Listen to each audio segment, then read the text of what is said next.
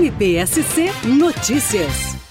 Ministério Público do Estado de Santa Catarina, pela 30 Promotoria de Justiça, na última quarta-feira, encaminhou recomendação ao Corpo de Bombeiros Militar do Estado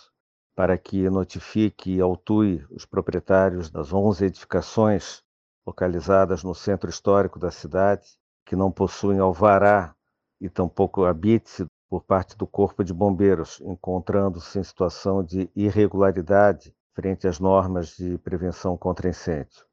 Basta lembrar que no mês de setembro último, nós tivemos um incêndio é, bastante grave que consumiu por inteiro um prédio histórico localizado na rua Trajano, nesta capital,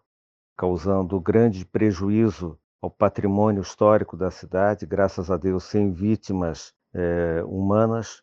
porém é, um grande alerta né, para que nós tomássemos essa medida a fim de evitar que tal situação se repita. MPSC Notícias, com informações do Ministério Público de Santa Catarina.